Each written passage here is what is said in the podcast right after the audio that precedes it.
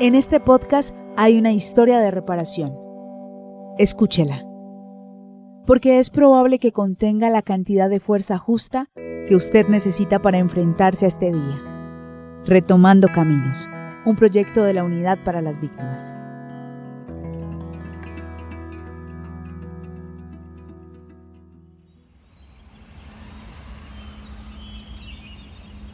Empezando para decirle y para que usted se dé una idea, las casas no tenían puertas.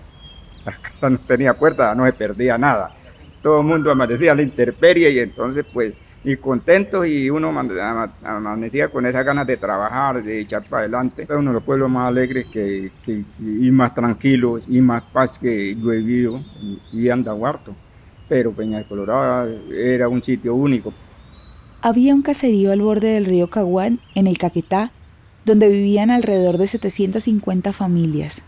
Se llamaba Peñas Coloradas y su historia se congeló la tarde del domingo 25 de abril de 2004. Yo estaba jugando ajedrez con otro amigo y entonces cuando empecé a ver que pasaban los helicópteros, pues, cuando terminé allí, él me dijo a ir a la discoteca, le dije no voy a verme el partido, jugaba América y Nacional, le dije voy a verme el partido y después dejamos acostar yo no voy para la, pero entonces, porque por la cosa de los helicópteros, yo le dije, yo, yo, yo no voy para la discoteca. Entonces al otro día ya amaneció, yo amanecía como a dos cuadras y miré hacia el pabellón de la, fama de la Carmen y estaba todo verdecito allí, todo de policía. Ese desplazamiento fue muy rápido. Fue en tres días, nos dieron la orden de, de evacuar porque pues se iba a pelear en el pueblo. Ya habían habido varias enfrentamientos anteriormente, pero no nos habíamos desplazado. Entonces, esa es cuando ya tomaron los, el pueblo y amanecieron entrincherados los pueblos, entonces ya tomaron la decisión de que, que por refugiarnos a nosotros nos saliéramos para volver a los 15 días.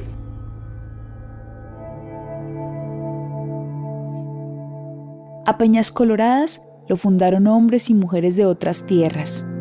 Llegaron de Huila, Tolima, Cauca, Valle y Santander, huyendo del hambre y de la violencia, a punta de hacha, machete y martillo, construyeron ellos mismos el pueblo y lo pusieron a producir maíz, plátano y yuca. La tierra daba de todo, eso era lo bueno, pero no había suficiente mano de obra para los cultivos, ni vías para sacar las cargas, eso era lo malo. Plátanos y producíamos y yuca, cualquier cantidad de toneladas, pero entonces no tenía valor comercial. Entonces era difícil sacar 10 toneladas de yuca o 10 toneladas de plátano y era mucho más fácil sacar un kilo de coca, porque pues un kilo de coca lo llevaba en un morral y, y 10 toneladas tocaba pagarle transporte y no tenía el valor que tenía la coca. Por eso la gente se inclinó en esa región por cultivar eh, el alcaloide. Demasiada comida, muy poca mano de obra, porque como para abajo había ya había llegado la coca, entonces toda la mano de obra se había ido para abajo y nosotros allí pues, pero entonces obligadamente también nos, metió, nos tocó meternos a la coca. Durante los años 80, la mata de coca le trajo a Peñas Coloradas abundancia económica, un molino, una plaza de toros, más gente para trabajar, pero también trajo grupos armados. Las FARC se convirtieron en la ley de ese caserío. Los habitantes hicieron una junta de acción comunal que creaba las normas de convivencia. Sin embargo, eran los guerrilleros quienes las hacían cumplir. Los habitantes de Peñas Coloradas aseguran que su presencia en el territorio intimidaba, pero aprendieron a vivir con ellos. Volvamos al 25 de abril.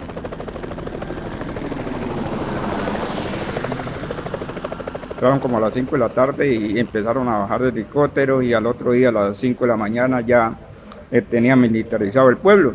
Entonces, fue la primero que entró al pueblo, fue la policía, llegó amedrentando, que atrás de ellos venían unos que, tenía, que tenían motosierras y todo, y como en, ese tiempo pues estaba la orden del día el paramilitarismo, entonces la gente se imaginó que pues, ¿quién se iba a hacer coger de una motosierra?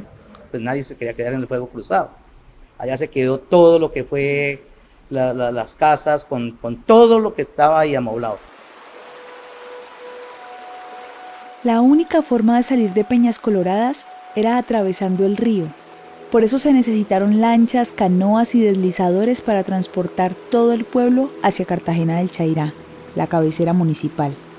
No hubo espacio para camas, para televisores, nada de fotografías, no mascotas, no, nada. A esas canoas solo les cabía ropa puesta y tristezas guardadas en morrales chiquitos. Yo tenía discoteca, residencia, tenía almacén, tenía todo. Y todo se quedó allá. Y cuando dijimos que queríamos volver a los 15 días, ya el, ejército tenía trincherado y no nos dejó volver a entrar.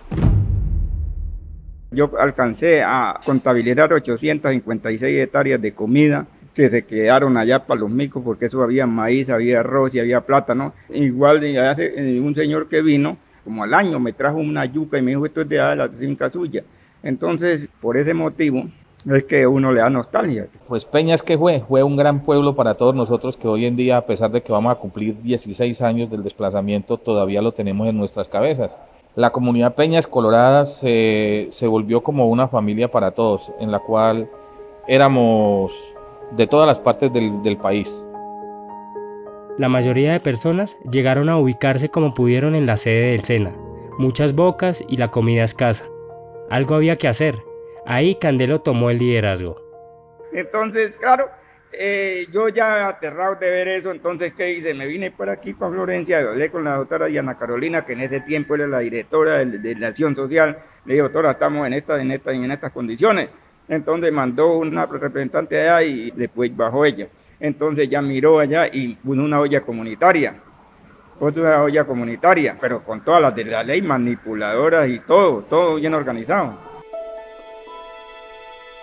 Esa misma comunidad que del puro monte levantó un pueblo, tuvo la fuerza para abrirse nuevamente camino y renacer.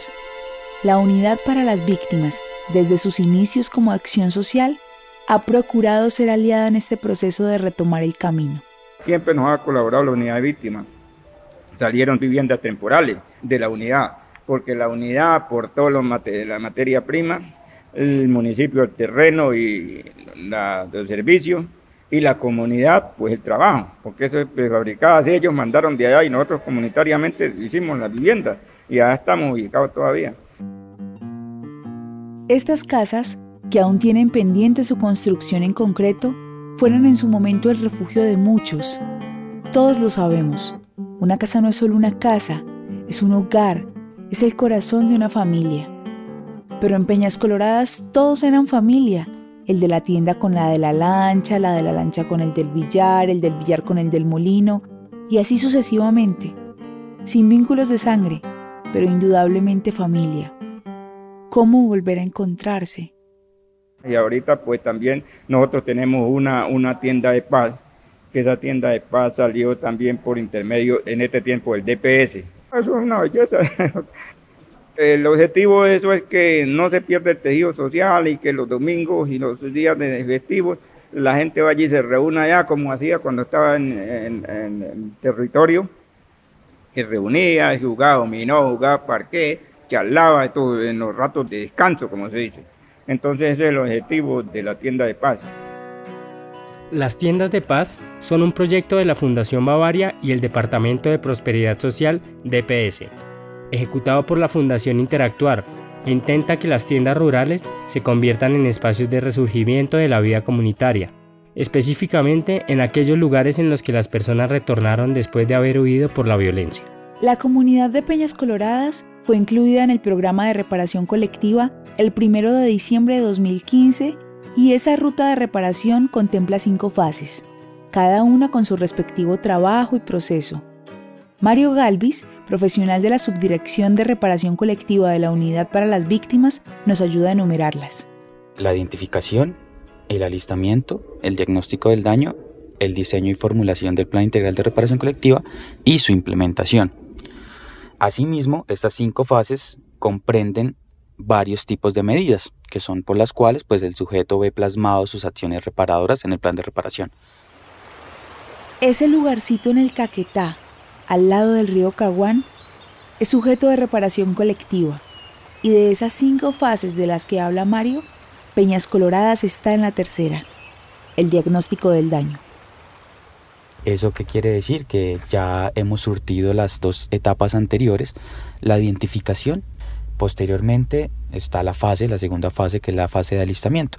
Al proceso de reparación, desde la unidad para las víctimas, todavía le faltan dos fases, pero como todo proceso carga con sus tiempos, validaciones, papeles que van y vienen, alegrías, frustraciones, etc.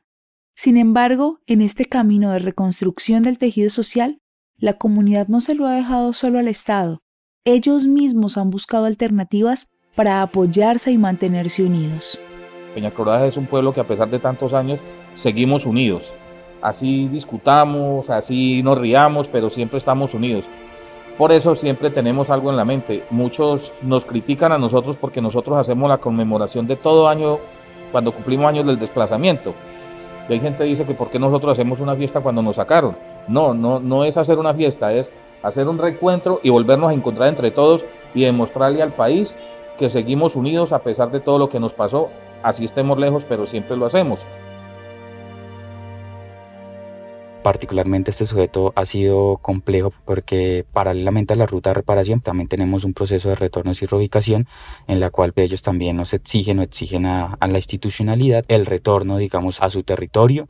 Entonces, pues actualmente en ese territorio donde ellos inicialmente fueron desplazados, hace presencia, digamos, como que un, una base militar en la cual pues ellos siempre han manifestado que no pueden, digamos, o no desean convivir con esa base militar ahí.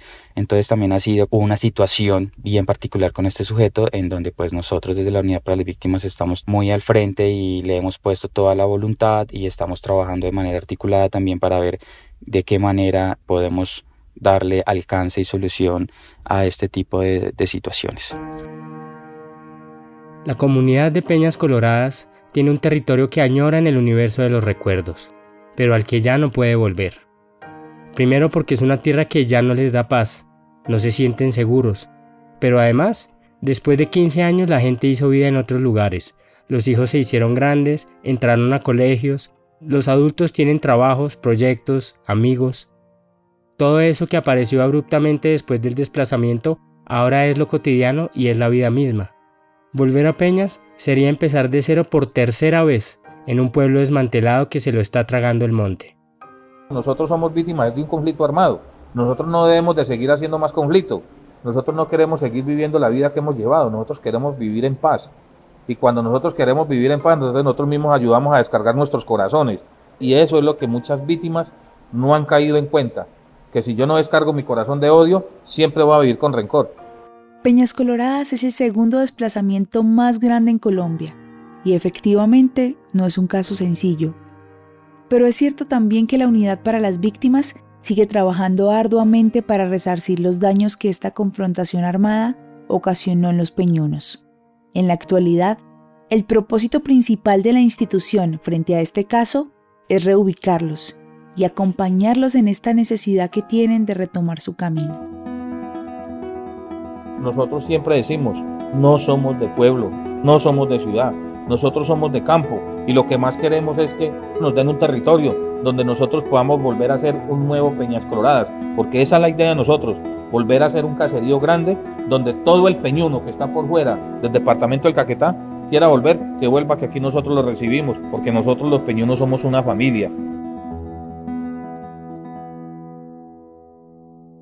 Este proyecto es liderado por la Unidad para las Víctimas y es posible gracias al generoso apoyo del pueblo de Estados Unidos a través de su Agencia para el Desarrollo Internacional USAID y de la Organización Internacional para las Migraciones OIM. Los contenidos son responsabilidad de sus autores y no necesariamente reflejan las opiniones de USAID, del Gobierno de Estados Unidos de América ni de la OIM,